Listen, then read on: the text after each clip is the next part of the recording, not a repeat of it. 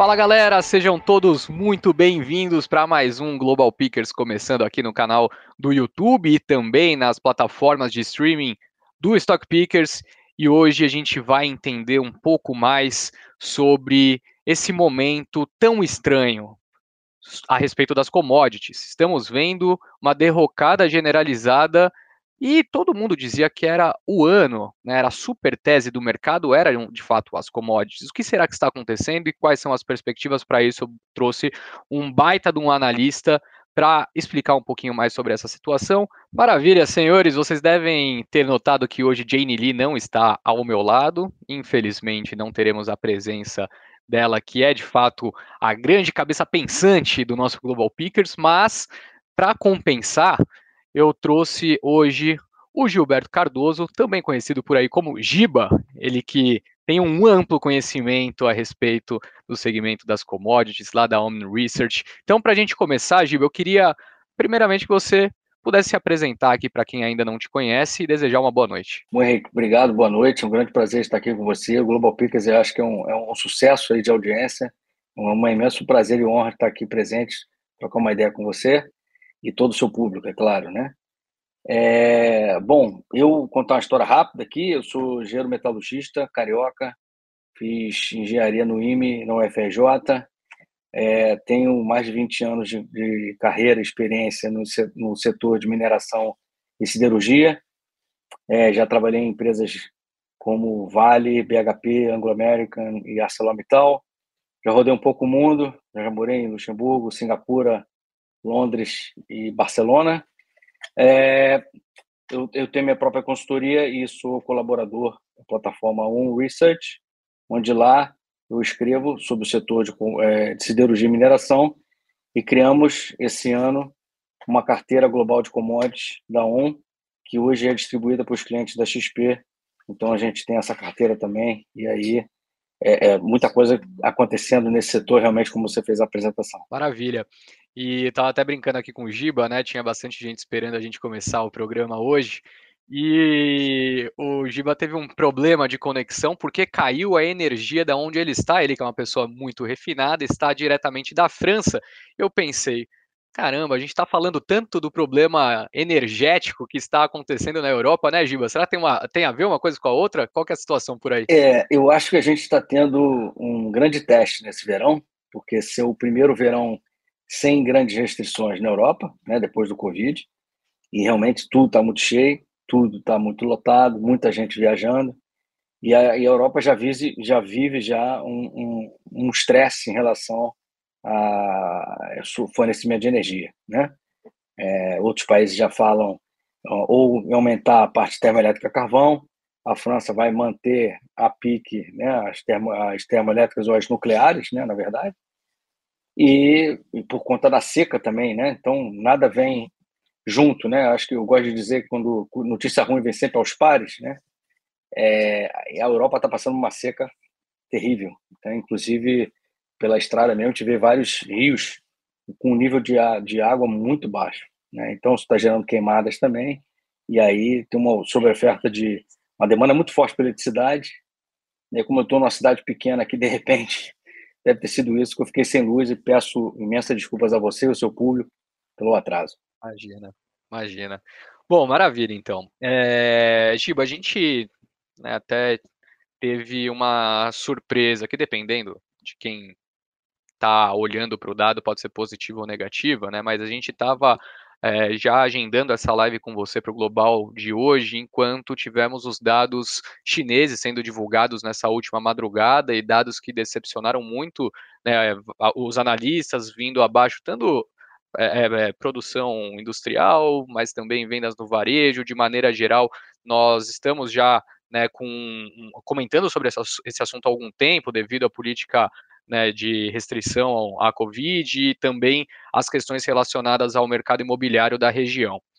Agora, eu gostaria que você ajudasse a gente a entender um pouco melhor como isso conversa com as perspectivas que nós tínhamos no início do ano, né? Nós que eu digo, não necessariamente você, mas a gente escutava, né, o mercado dizendo que seria um ano muito favorável para as commodities e a gente tem tido desde junho, né, pelo menos uma queda muito forte em junho, julho mais ou menos, e agora a gente entrou em agosto novamente vendo do ponto de vista de, de, de petróleo, minério ainda sem buscar, né, é, também um catalisador muito claro e evidente, e essa necessidade de até mesmo né, a China estimular a sua economia cortando juros nesse final do ano, buscando até aquele crescimento prometido de 5,5%. Né? Então, é, gostaria que você contextualizasse tanto as expectativas quanto o cenário atual, e aí, claro, as projeções né, que a gente faz daqui para frente. Uma pergunta meio complexa para a gente começar. É, eu, é a famosa pergunta de um bilhão de dólares, né? Vou tentar responder. Né? Ah, a gente exige bastante porque a gente sabe que você tem conhecimento. Então vamos lá. Bom, o ano realmente começou com um cenário é, desenhado com uma demanda, um rally de commodities, mas eu acho que a tese, na época, antes da guerra, né, eu acho que é importante a gente dividir antes e o depois do, do, da guerra da Ucrânia, né? na guerra da Rússia na Ucrânia. Bom, antes da guerra, eu acho que muitos estrategistas globais estavam com o call muito otimista em commodities por conta como commodities como defensivo num cenário de inflação alta, né? Por quê? Porque você no mercado de inflação alta você tem que se proteger e a estratégia global era tentar se proteger no mercado mais primário que são as matérias-primas, que elas conseguem, ou historicamente conseguiam ter aumentos de preço, né, a correção da inflação, sendo passado no início da cadeia de suprimento, sendo mais fácil de ser absorvido. Então, o qual estratégico era vamos mudar para o início da cadeia de suprimento, commodities, ou produtos básicos, como seja, né, matérias-primas, que esse reajuste vai ser feito. Então, as empresas vão ter esse reajuste de preço então, elas vão estar protegidas da inflação, não vão ter erosão nas suas receitas, né? vão manter o custo relativamente equilibrado, mas com uma correção ou até ganho é, potencial real na, nas receitas. E, e todo foi se montado esse call estratégico, dizendo: olha, agora acho que é o rally de commodities, o mundo vem no crescimento sincronizado, né? E com inflação alta, commodities protege melhor e tem um, uma correlação melhor em relação as ações das empresas de commodities com inflação alta. Esse é um, era um cenário perfeito, defendia também, correto. Só que a guerra veio. E a, a guerra deu um, um, impulso maior, né? E, e por quê? Com a guerra entrou, né? A Rússia e a Ucrânia são grandes países fornecedores de matéria-prima, assim muito importantes, né? A Rússia como matéria-prima de metais, siderurgia, óleo, gás e, e metais preciosos. É a Ucrânia, com a parte muito mais de fertilizantes, trigo, a parte mais agrícola. Né? E aço também. A Ucrânia é o maior exportador de aço para a Europa. Dado esse cenário turbulento e já com call estratégico de proteção em relação à inflação, ficou praticamente tipo, não tem erro. Né? Todo mundo vai focar em commodity. Diga-se passagem, a nossa carteira da Global Commodities da ON foi lançada no dia 15 de março, logo depois dos primeiros impactos no mercado de commodities, porque a gente viu, o meu grupo, é, viu que tem, teria uma distorção muito grande entre oferta e demanda, levando aos preços que foram, naquela, naquela fase, realmente muito forte o, reajuste de preço. A gente viu reajuste de preço no petróleo, no gás, né? No, na, todas as commodities ligadas à agrícola, fertilizante, aço. Né? Então, acho que o, o call tático foi perfeito, aproveitando o call estratégico da inflação, mais disrupção pelas sanções econômicas e também a guerra, evitando exportação de commodities. Isso era um cenário, foi perfeito, a gente montou a carteira, foi perfeito, a gente tem uma performance fantástica. Só que o mundo, de realmente de maio para cá, começou a mudar né, mudar. As economias desenvolvidas, praticamente Estados Unidos e Europa, por conta da inflação muito alta, começaram a elevar juros. E essa elevação de juros no mercado desenvolvido, ela responde muito rápido à, à inflação é, e tentando coibir a economia. E a gente viu e a sinalização de outros, né, nos países envolvidos, principalmente Europa e Estados Unidos, um pouquinho na Inglaterra, que a inflação ainda continua alta, Só que a atividade econômica desacelerou e vem desacelerando, né? Isso tudo é um cenário. Aí você vem China, que é o maior comprador de commodities do mundo hoje, né? Em média de 30, 40 ou 50% do market share nas compras das commodities é, é relativo à China. E aí você vem uma China com uma política muito rigorosa em relação ao Covid, impactando demais a economia. Ah, aliada a isso, você tem um problema de desalavancagem monstruosa no setor de, de construção civil, que tem um impacto gigantesco na uma parte de aço e matéria-prima para siderurgia, e você tem desaceleração da, da economia eh, europeia, americana e China não sabendo lidar muito com essa desalavancagem do setor de construção civil e economia um pouco combalida do Covid zero, o cenário mudou completamente. Então, agora tem uma sincronização de é, queda de performance econômica, queda de crescimento econômico, inflação continua alta e a China está ainda sem saber lidar muito bem com esses reflexos do Covid. E aí a gente viu, como você chamou bem na, na entrada do programa, uma queda fantástica, entre 20% a 25% aí em junho de algumas commodities, mas que é importante depois a gente também discutir que nem todas é, é, têm um cenário negativo. Acho que algumas a gente pode conversar que, que tendem a ter uma performance melhor que as outras. Legal. Não, a contextualização ficou super clara. Eu queria já entrar um pouco nesse detalhe, né, que a gente estava comentando sobre os dados divulgados na China, então, nessa última madrugada. É, bom, reflexo claro, então, dessas questões que a gente já comentou.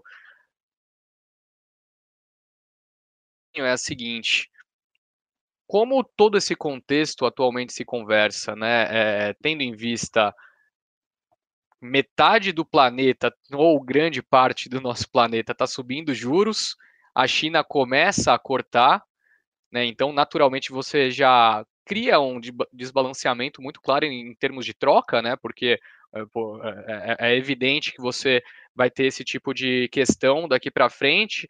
Países subindo juros, naturalmente, moedas ficam mais fortes, a China faz um movimento contrário.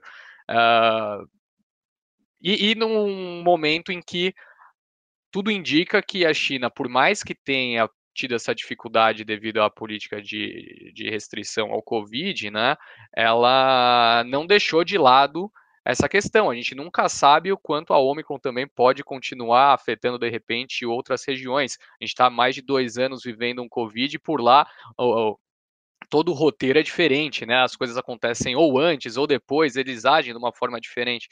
Então, como que esse ambiente macro do ponto de vista de alteração nos termos de troca e também a incerteza de como a China vai continuar combatendo esse fator, é, é, como, quais são os pesos que isso são é, é, contribuem de certa forma né, para as expectativas de maneira geral para as commodities e falando aí das metálicas, né, uhum. também do petróleo, se possível, enfim, Sim. porque enfim, é, a gente viu o petróleo batendo mais de 130 dólares, hoje o Brent estava batendo 93, o minério que já chegou a bater 220, notei hoje por volta de 105, enfim, é, como que tudo isso se conversa, Giba? É, realmente a China está numa medida realmente contracíclica, né? Ela está com um problema que ela mesma criou, by the way, né? É importante lidar essa política de é, política de zero Covid. A gente viu que não funcionou em outros países, tá? É, Singapura tentou isso, depois viu que não tinha como, desistiu, mudou a política, né? E outros países do Sudeste Asiático também. É, Japão tentou, é, Coreia do Sul tentou, mas eles viram que não, não tinha como né, você apertar tanto, eu acho que o sacrifício seria muito grande da sociedade e da economia como um todo. O problema da China é que a China ela tem que manter esse discurso, é, até por questões políticas, é, de uma grande né, é, troca, que não vai ser troca, né, vai ser a recondução do atual mandatário, do Premier Xi, que é feito a grande reunião em outubro. Então, é, não o, o, comitê de política né, chinesa, né, o, é, é, o Partido Comunista Chinês, ele não, não deve mudar a sua estratégia em relação ao Covid, pelo menos até outubro. Né? Eles têm que manter esse call de Covid zero. Lógico, eles também já maneiraram o tom, não vou fechar mais cidades grandes. Meu apoio, meu, meu agora minha estratégia é fechar, de repente, pontuais, cidades pequenas, alguns polos, né, focos determinados, porque eles também não aguentam mais, né, é, é, um estresse econômico que eles sofreram, é, fechando Beijing, fechando, fez, Beijing fecharam o entorno da cidade, mas fecharam Shanghai, né, e, e, né, então realmente é muito complicado. Bom, dado esse cenário, mantendo esse call por conta do Covid até outubro, pelo menos, e agora a esperança da China é vamos afrouxar e estimular a economia o máximo possível, né? Porque eles já deram por conta que o crescimento que era o target, 5 a 5,5, impossível de ser atingido, né? E, inclusive os governadores de província é, já foi avisado, olha, faça o máximo que puder, mas não se prenda mais ao número, né? Então, tanto é que o FMI, Banco Mundial, estão prevendo China crescer esse ano por volta de 3, 3,3, no máximo 3,5, que já é muito grande, muito forte, dada a, o primeiro semestre extremamente fraco da economia chinesa. O que me surpreendeu realmente hoje é que era esperado uma performance um pouco melhor em julho, porque a esperança de todos os economistas globais, estrategistas, era que cada mês seria melhor que o mês anterior. Né? Uma recuperação que a gente chama, sei lá, de L, ou grande U, o que seja, né? aquelas letrinhas que a gente fala V, V esquece, né? um L, né? um U. E... Só que pegou o mercado de surpresa, os números vieram muito fracos. Eu destaco mais um mês de queda do preço das residências na China, a produção industrial abaixo do, do consenso, e o que me chamou muita atenção, e que já vinha falado em outros, é, outros bate-papo com investidores, de entrevistas, era o número de desemprego entre os jovens bateu 19%. Isso é muito crítico na China, sabe? Isso ligou, acho que, a luz vermelha, ou, ou todas as luzes possíveis do Partido Comunista Chinês, porque desemprego pode gerar insatisfação e insatisfação pode gerar convulsão social e isso é que eles não querem, né? Então, como é, isso, o que aconteceu nesse desemprego? Eu gosto de falar que sempre todo chinês é um trading ou um businessman em potencial, né? o businesswoman, né? É, porque eles fazem negocinho, tem um negocinho dele próprio, pequeno, ele mesmo é um empreendedor, ou um negócio de família. Às vezes o cara tem dois empregos, ele tem o um emprego dele numa, numa estatal, numa empresa internacional, e tem um negocinho dele paralelo. Isso é super normal na China. Né? E na Covid, esses negócios, pequenos e médias empresas, muitas acabaram, quebraram, né? por conta dessa falta de comunicação, falta de mobilidade, é, falta de, de, de negócio entre as empresas, né? Empresas quebraram. E muitas dessas empresas empregam muita gente. Não só familiar, mas uma família, mais um outro, um parente, um vizinho. São negócios pequenos. Só que eu achava que essa retomada já teria feito, porque o governo focou em dois pilares nessa retomada. Um, sanear a Constituição Civil, que além de ter participação muito grande no PIB, né, você tem uma, toda uma demanda, e a gente pode entrar em minério de ferro, aço, né? É muito importante, 40% da demanda de aço vem da construção civil na China. É sanear esse setor por conta das alavancagens, você tem um problema muito grave de é, liquidez dos bancos e insolvência das, das incorporadoras. É isso, esse, eles têm que resolver esse problema. E segundo, é tentar estimular, via subsídio, via ajuda governamental, essas pequenas e médias empresas que ela gera um negócio, gera um emprego e gera renda. Esses são os dois grandes pontos que, que a China hoje está tentando é, focar. E eu já esperava um, um, resultado, pelo menos um pouquinho marginal, melhor em julho, mas realmente esse número me pegou de surpresa. Dado esse cenário, né, e, e isso mostra que a economia chinesa está um pouco pior do que se imagina. Já, já era entendido que essa desalavancagem das incorporadoras e o rombo nos bancos públicos que faz o financiamento de toda a cadeia de, né, de construção civil tem que ser saneado pelo governo. E o foco agora é vamos terminar os projetos correntes, não vamos começar projetos novos, né? vamos focar todo o capital para terminar os projetos, entregar as casas para as pessoas, que muita gente parou de pagar, e aí o rombo fica maior, e, e vamos tentar sanear, é, fazendo emissão de bondes especiais, né? e, e, e ajudar as pequenas e médias empresas. E aí o impacto no setor de commodities é muito grande, né? Porque construção civil tem aço, né? Aço é carvão e minério de ferro e outras ligas, leva alumínio, né? É, China crescendo pouco industrialmente também, é menos combustível, né? menos petróleo, é menos gás, é menos é, todas as matérias-primas que você pode ter, até plásticos, químicos.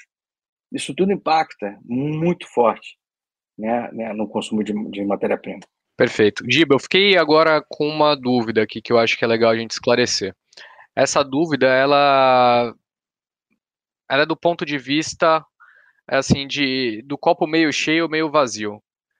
Pensando até no cara que está posicionado aqui em grandes mineradoras, siderúrgicas brasileiras, né? Se a gente, você descreveu um cenário é, é, bem negativo porque a, a situação por lá aparentemente ela não é simples de ser resolvida. Os dados de julho, como você citou, surpreendeu negativamente. O resto do mundo está subindo juros, ou seja, pressionando demanda. A minha dúvida que eu fico aqui é o seguinte: talvez a gente esteja atualmente já num, num nível que seja condizente para o investidor pensar. De repente, é um, é, é, estamos próximos ao fundo do poço, e diria o fundo do poço mais no sentido de notícias é, é, negativas vindas, né? Porque daqui para frente, não sei se, se, estou correto ou não, a tendência é que a China, então, encontre caminhos, seja para estimular a economia, ou seja para resolver essa questão do setor imobiliário. Os, bom, o Ocidente talvez vai continuar subindo juros por mais algum tempo, mas né, a gente já vê algum reflexo é, é, em termos de inflação menores, né? A gente teve é, CPI e PPI sendo divulgados nos Estados Unidos já um pouco melhor nesse último na última semana. Então, assim, o cara que tá, tá, tá com vale na carteira, indo bem direto ao ponto, o cara que tá com vale na carteira, Semin 3 na carteira, o que, que ele espera daqui para frente? Qual é a sua visão para o setor, é, especificamente mineração? É, a, a minha tese, é, é, o que eu tenho conversado com investidores, é que o preço do minério de ferro vai, vai, ter, vai tradar, vai ser negociado por uma banda mais estreita, né? A gente não vai ver mais minério a 220, né? E eu acho difícil o minério chegar a 60, como em outras crises, né? A gente já viu o minério até bater 45, em 2012, se não me engano. É, por quê? É, eu acho, por dois fatores. Vamos explicar um pouco a demanda primeiro. A demanda, a gente já falou, é, realmente 40% da demanda de aço em construção civil, é dado, é, 10% vem de infraestrutura que vai ser muito estimulada. Então, esse 10% devem reagir até o final do ano, com investimentos novos sendo anunciados. Tá? Então, tenta compensar um pouco essa demanda negativa da construção civil com um aumento é, na infraestrutura fundiada, né, financiada pelo governo. Bom, o mercado de maquinaria, automóveis, manufatura está crescendo um pouquinho, mas está crescendo. Né? Então, China, esse ano, deve cair por volta de 6% a 7% a produção de aço, que é muita coisa, se falando em China, né? China sempre crescia e crescia, sei lá, entre 3 e 5, 7, né, nos últimos anos.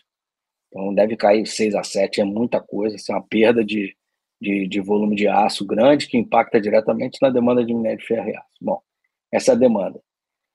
Ponto da oferta, eu acredito que no segundo semestre provavelmente veremos revisões de guidance para baixo das mineradoras, tá? As mineradoras vão analisar muito bem, principalmente com o preço girando entre 90 a 100 dólares por tonelada, e o foco em custo das siderúrgicas, né? Você não tem mais necessidade de produtividade, então aquele call de qualidade de minério, que é redução de CO2, isso já não encanta mais o produtor de aço na China, ele quer custo, ele quer minério barato. Tá? Então, é, as mineradoras vão tentar equacionar esse portfólio de produto, talvez produtos com custo mais alto, né, com uma, é, um preço não muito atrativo, talvez eles tendem a produzir menos, ou equacionar, ou fazer uma mistura, uma blendagem. Enfim, aquele, aquela estratégia do velho over volume, que a Vale gosta sempre de dizer, continua. Né? Eu acho que vai aí é, a empresa deve manter é, esse call de qualidade versus volume, talvez anuncie alguma otimização de portfólio de produto, e não vejo a empresa é, aumentando o volume muito grande no segundo semestre. Provavelmente, a gente vai começar a ouvir a partir de essa semana, amanhã tem resultado da BHP, se não me engano, de redução de guidance para o ano. Tá? Então, não, seja, não será surpresa se as empresas têm redução de guidance ou entregar o guidance no mínimo, na, no mínimo do, do, do guidance da banda. Né? Então, não acredito em grandes aumentos de volume, até porque tentar entrar nesse equilíbrio entre e demanda isso, e oferta. Por conta de, na curva de custo, né, preço, vamos falar de preço um pouco, é, eu gosto sempre de mostrar, quando a gente está em cenário de estresse, a melhor guidance para todo mundo é a curva de custo. Eu sempre gosto de analisar a curva de custo. Quem são os, os, os produtores que têm custo mais baixo, quem são os marginais, quem já está começando a ser afetado o preço atual. E vale salientar o produtor chinês, mais ou menos, ele produz de 200 a 300 milhões de toneladas por ano, e o custo médio desse produtor chinês é por volta de 80 dólares, 90 dólares. Né? Com esse cenário de desemprego, crescimento econômico baixo, eu não acredito que é, o, o, governo chinês vai deixar esse produtor é, é, local sair ou fechar a operação. Eu acho muito difícil. Por isso é que eu sempre falo com meus investidores que existe um suporte muito grande nessa banda entre 80 e 90 dólares, né, por conta desse curva de custo de manutenção das produtoras, das mineradoras chinesas. Agora, num cenário de estresse mais muito mais pessimista, eu gosto sempre de falar com meus investidores e clientes que a gente acompanha muito o mercado da Alian. O mercado da Alian é um mercado futuro, é, na China, que hoje ele negocia o futuro para setembro, deve virar agora final de agosto para novembro 92, de 2002, perdão, 2022. E se esse preço da Lian Futuro começar a cair abaixo de 90 e com tendência de queda, tanto notícias ruins quanto na parte gráfica também, é, eu acho que a gente tem que olhar o fundamentalismo, mas também ver o gráfico, aí eu, eu vou ficar muito mais preocupado. Né? Se, se, mercado futuro começar a apontar abaixo de 90, persistente e caindo, aí realmente o cenário pode mudar e aí esse equilíbrio na curva de custo pode mudar também, aí o mercado vai ficar um pouco mais é, estressado. Mas não é o meu cenário base, meu cenário base é a expectativa seria que cada mês seria melhor do que o antecedente, acredito que agosto é, eu vi as estatísticas duas do MySteel, que publica a parte de capacidade utilizada dos siderúrgicas chinesas. Por duas semanas seguidas aumentou a capacidade utilizada. Então, pelo menos é uma, um início de uma notícia boa que a produção de aço está aumentando via demanda marginal de crescimento. Então, eu ainda acredito que o Senado base é piso de preço entre 80 e 90, mas também o pico de preço não deve passar de 120, 130 dólares. Né? Então, se o investidor está posicionado hoje em Vale a esse preço, eu acho que ele tem que manter posição, sim. Agora, vai ter que aguentar uma volatilidade muito grande, porque, se não me engano, de acordo com nossos estudos da carteira, Vale está negociando com uma correlação entre 70% e 80% do preço do Dalian no mercado futuro. Então, vai ter que ter coração, vai ser é, montanha-russa. Sobe um, cai dois, sobe três, cai cinco, mas nessa banda entendeu? Perfeito, perfeito. É, realmente, assim, eu acho que até o Carlos tinha perguntado aqui, vale estar num bom ponto de entrada, né? É, a sensação que eu tive com você dando esse call é que até a gente pode ver um cenário um pouco melhor, mas ainda tem, no balanço de risco, ainda tem bastante coisa que está por vir e que a gente não tem tanta convicção, né? E esse é um ponto que pode trazer também a volatilidade, né? É, eu concordo. Eu acho que se mantiver o peso do índice, né, o famoso equal weight, né, ter o mesmo peso na carteira, eu acho que é interessante. Eu acho que o overweight ainda não é a hora. Eu acho que ainda não tem ainda uma confiança tanto de execução quanto de notícias que suporte realmente aumentar a posição. Eu acho que não. Eu acho que quem já está comprado, sim, manter a posição, que o papel vai recuperar, além de ser uma empresa fantástica no execution, e também paga dividendo, né? Que hoje é um negócio muito importante, dividend yield da Vale é muito positivo. Então, acho que eu peço um pouco de cautela, mas não ainda um aumento de exposição. É, o equal weight hoje no Ibovespa ali é basicamente uns 15, 16%, né, que Exatamente. a Vale representa hoje no índice. Então Exatamente. faria sentido para bater ali de frente com o nosso índice, índice padrão. Isso. Bom, Giba, beleza. Então ficou super claro esse call de mineração. Sobre siderurgia, né? Sobre as empresas aqui, é, também você tem algum. Claro que as conversas acabam é, é, se aproximando, né? Quando você está falando de mineração, siderurgia, uma coisa tem um pouco a ver com a outra. Uhum. Mas qual que é o call para siderurgia atualmente? Assim, tem alguma coisa meio fora do radar que o pessoal está debatendo por aí? Qual que é a sua análise? Olha, a gente tinha até junho na carteira ArcelorMittal, tá? que a gente faz um call na carteira. A carteira é diversificada em commodities, em região geográfica, em moeda, né? E então a gente tinha exposição à siderurgia via ArcelorMittal, via BDR na bolsa, né, da BMF, tá? Era o, o call, era o preço alto na, na Europa, a margem da empresa estava muito saudável, a margem histórica alta, né, 35% margem EBITDA da Arcelor histórico, e a gente está tentando capturar valor em relação a isso. Entretanto, pelo cenário macroeconômico e geopolítico da Europa, como eu estou um pouco mais negativo em Europa, né, eu acho que hoje eu confirmei minha teoria. Né, é, na prática, né? Na prática. e a gente, a gente, a gente tirou a Celor da carteira, trocamos e colocamos Gerdau, tá? Legal. É, por quê? Uhum. Qual o racional e, e, a estratégia de Gerdau? A Gerdau, num cenário desse, né, de matéria-prima mais, mais barata, né? Você tem, tudo bem que ela tem produção interna, mas ela compra muito minério no mercado interno. Mas um minério mais baixo, você tem um custo de produção de aço mais baixo, mesmo que o preço de carvão continue alto, que está, e não deve cair tão cedo. Né?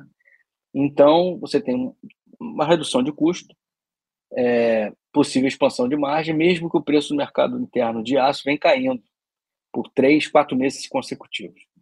Mas por que, que a gente gosta de Gerdau?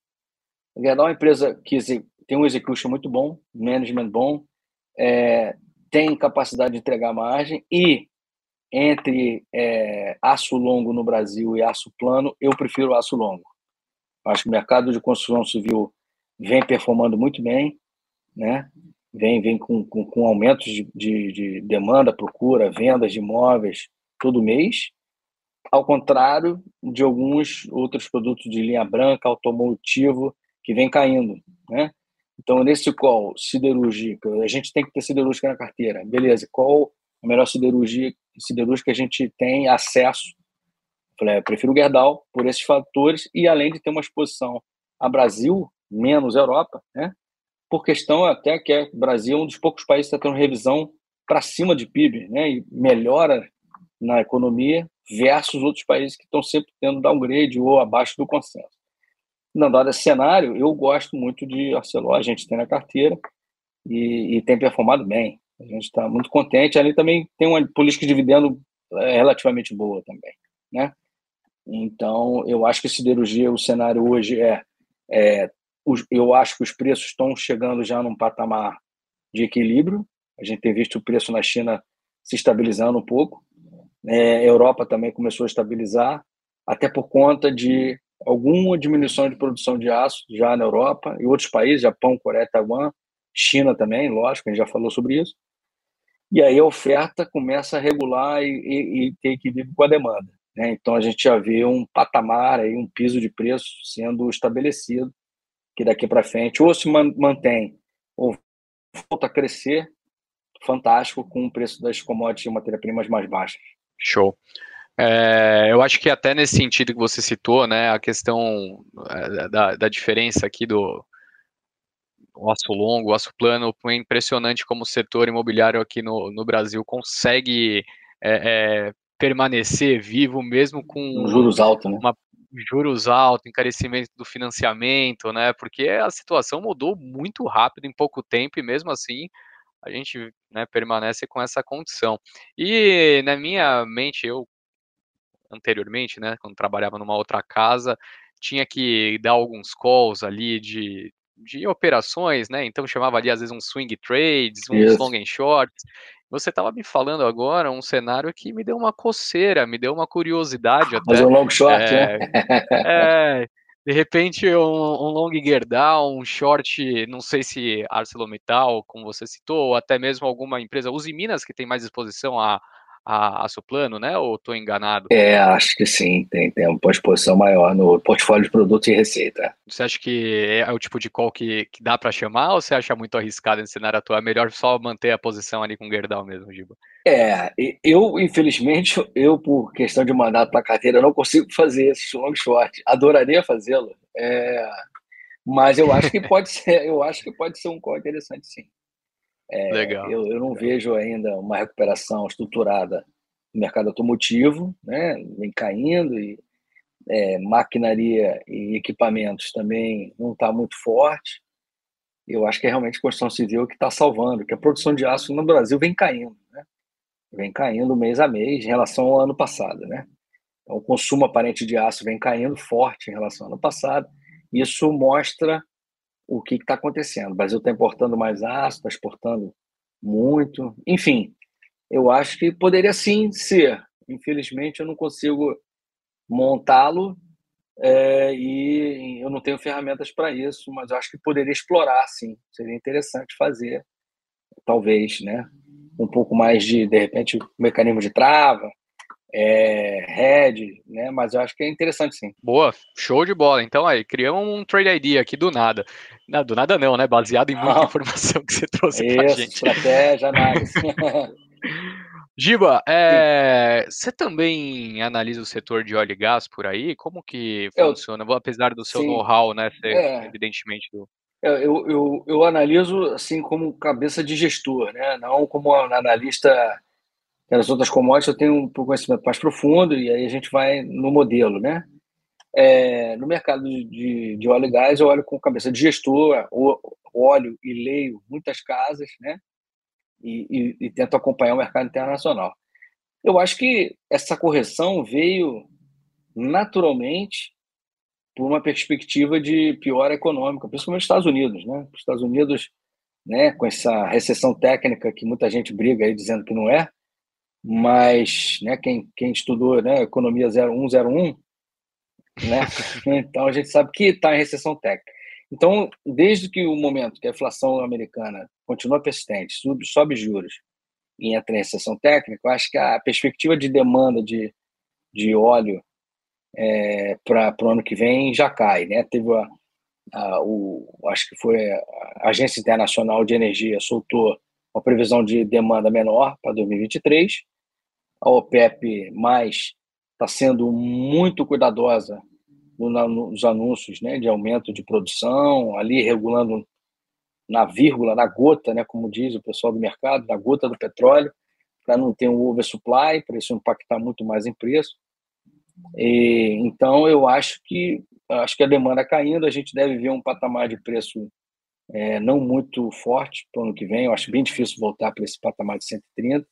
A não ser que tenha um outro choque, algum outro problema geopolítico que aí está fora do nosso alcance. Então, realmente, acho que tradar aí abaixo de 90, 95, 85, acho que talvez seja assim no preço, né? Por conta de uma demanda mais fraca. Agora, uma coisa que tem chamado a atenção porque a gente tem falado, as reservas estratégicas americanas não param de cair, né? E se a economia não cair tanto ou entrar numa recessão e continuar um, uma retomada mais rápida, de repente, aí a gente pode ter um trade muito assimétrico, né? Que você tem uma expectativa que vai cair, a economia americana realmente não cai, estabiliza, reserva cai estratégica, de repente pode ter uma recuperação aí, um desequilíbrio, e aí pode ter um trade assimétrico assim muito grande e o preço de aço, uma, perdão, de petróleo pode disparar.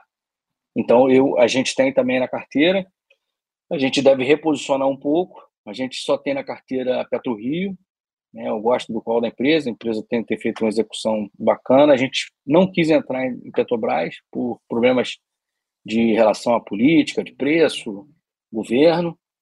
mas eu acho que a gente vai ter que colocar na carteira um pouco, dividir uma participação com a, com a PetroRio, porque realmente Petrobras, uma empresa tem valor, tem um peso muito grande no índice, né, e paga dividendo, pagou, vai pagar um dividendo fantástico, né? Então os investidores não podem ficar fora dessa. Mas eu acho que sim, eu acho que é, nesse patamar um pouquinho para baixo, 80, 90, mas se o mercado americano, a economia americana retomar rapidamente, eu acho que esse preço pode voltar muito forte. Perfeito. Acho que ficou super claro, Giba. A gente abordou aí os três principais assuntos, principalmente para a gente, né? Claro que pô, a gente pode citar que grãos também são commodities super importantes, papel e celulose também, é claro, mas vamos ser sinceros aqui, né? Se a gente somar Petrobras e Vale, a gente está falando de um terço do nosso índice praticamente, né? Então, é, é o ponto-chave da história quando a gente está falando de commodities, né? É. Giba, eu queria agradecer sua participação. É, eu acho que ficou super claro. A tese do ano, né? A pergunta que a gente tinha aqui, a tese do ano morreu. Acho que, pelo que eu entendi, não morreu, mas nem respira por aparelhos, mas está no hospital bem danificado, né? Tanto quando a gente olha ali para mineração, siderurgia, é, é, petróleo, uma grande indecisão e parece que os próximos meses serão fundamentais para a gente conseguir pegar um direcional, porque há fatores de riscos para ambos os lados, né? E, e, fatores também que, pô, quando a gente está falando de geopolítica, quando a gente está falando até mesmo de decisões tomadas pelo governo chinês, né, são questões, de certa forma, imprevisíveis para meros mortais como nós, né? Muito. Então, acho que é por aí. É. Bom, para finalizar, é, uma pincelada nessas outras commodities. Eu, a gente tem na carteira Boa, tá bom. papel celulose, a gente tem, nesse cenário de papel celulose, a gente prefere Suzano, pela exposição que ela tem muito grande ao mercado de celulose global. O preço de celulose está muito resiliente, não cai. Né? E isso é até um, um enigma, a gente está tentando explicar por que, que Suzano tem performado com preço muito forte. Né? E eu acho que tem aí um, um gap para ser fechado. Por isso que a gente continua otimista em Suzano. E o custo dela é muito interessante também. Né? Exatamente. Né? O custo mais baixo do mundo. Então exatamente. A gente gosta, acho que até falar um pouquinho aqui, a estrutura da carteira foi montar as, as commodities que teriam um desequilíbrio muito grande de oferta e demanda, potencialmente de preço, e a gente gosta de empresas no primeiro e segundo quartil da curva de custo, que tenham margem de EBITDA grande. A gente gosta de EBITDA grande, margem EBITDA grande. Então, Suzana né, se encaixa em todos esses, esses critérios. Né? Então, a gente tem, tem Suzana na carteira. Outras commodities que a gente gosta é fertilizante. Né? Fertilizante, eu acho que é uma commodity que ainda vai sofrer bastante por conta do desequilíbrio do fornecimento tanto da Rússia quanto da Ucrânia, né? sanções econômicas. Apesar do Brasil tá, ter se colocado muito bem nesse teatro geopolítico, está conseguindo importar o fertilizante para manter a safra performando muito bem, mas é, esse cenário ainda mantém o preço de fertilizante num patamar muito mais alto. Né? A gente gosta de Mosaic, é uma empresa que é americana, que tem a maior produção de, de potássio né, para fertilizante do mundo, tem BDR na bolsa, é um papel que provavelmente tem, aumente a exposição dela, que eu estou muito positivo em relação ao fertilizante. Né? Agora, dado um futuro próximo, né, Infelizmente, a gente não tem papel na bolsa ainda para tradar, mas esse call estrutural de commodity, realmente, você falou, não morreu. Né? A gente vê uma reversão à média voltando, né? depois de uma queda muito grande. A gente tende a uma reversão à média, mas muito paulatinamente, as commodities vão voltar e uma melhora econômica americana, isso deve retornar com certeza. Mas a grande aposta de um call estrutural de longo prazo nas commodities são realmente as commodities do futuro, né? da energia verde, eletricidade. E aí a gente fala já de lítio, cobalto, né? e outras empresas desse setor que infelizmente não temos ainda na bolsa. Mas à medida que o Brasil começa a ter acesso, né, o brasileiro investidor, a investir em outras praças econômicas, outras bolsas, tem papéis muito interessantes, empresas de lítio, de cobalto, de mineração diversificada, que acho que a gente tem que olhar assim, daqui a pouco vai ter muito, é, é muito interesse. Legal, legal. Giba, só para a gente finalizar então, como que o pessoal encontra a sua carteira? Olha, a nossa carteira é distribuída pela, pela On Research, num, é, na, na, distribuição e assinatura da On, e para quem é cliente da XP já está automatizada. Então é só pedir para o seu agente autônomo, o seu gestor de conta, que a gente tem acesso já direto, automatizado, então todo é, cliente da XP tem acesso já à nossa carteira. Basicamente, se você faz uma troca, o cliente não precisa nem se preocupar, né? Ele já mexe automaticamente, automaticamente ali Automaticamente, Legal, legal. Muito obrigado, Giba. Desculpa ter interrompido suas férias. Não, Espero que, que a luz volte aí na França. quem diz? Quem diria, né? É. Quem diria que a gente está com uma infra melhor no Brasil pois do é, que mas na França, os tempos mudaram mesmo. Pois é. Bom, nada que isso. Eu que peço desculpa a você, eu te agradeço. É, agradeço a sua audiência, peço desculpa aos seus, seus é, telespectadores, aí, os espectadores né, do YouTube, né? E parabéns pelo canal grande sucesso e quem sabe a gente possa contribuir na próxima oportunidade. Sem dúvida. Quando vier para o Brasil também dá um toque que a gente leva lá no podcast, você, o Atucci, sempre um prazer conversar. Com certeza, grande prazer. Obrigadão então, Giba. Muito obrigado. Valeu. Uma, Uma boa, boa noite. noite. aí. Obrigado. Tchau, tchau. Pessoal, ficamos por aqui então. O, o Global Pickers de hoje foi uma verdadeira aula e, e, e um grande panorama a respeito das commodities, porque a história mudou. Se a gente estava acostumado né, com aquela história do início do ano, daqui para frente parece que, enfim, tudo que a gente ouviu por muito tempo que parecia acontecer, né, o, o caminho, a direção foi é, sendo alterada conforme essas questões geopolíticas e também de desenvolvimento de economias importantes né, tiveram seu, seus rumos alterados com o passar desses últimos meses. A gente vai continuar trazendo todas as informações aqui semanalmente. Semana que vem, Jane Lee estará de volta comigo e vai ser um prazer recebê-los mais uma vez no Global Pickers. Uma boa noite a todos e até mais. Tchau, tchau.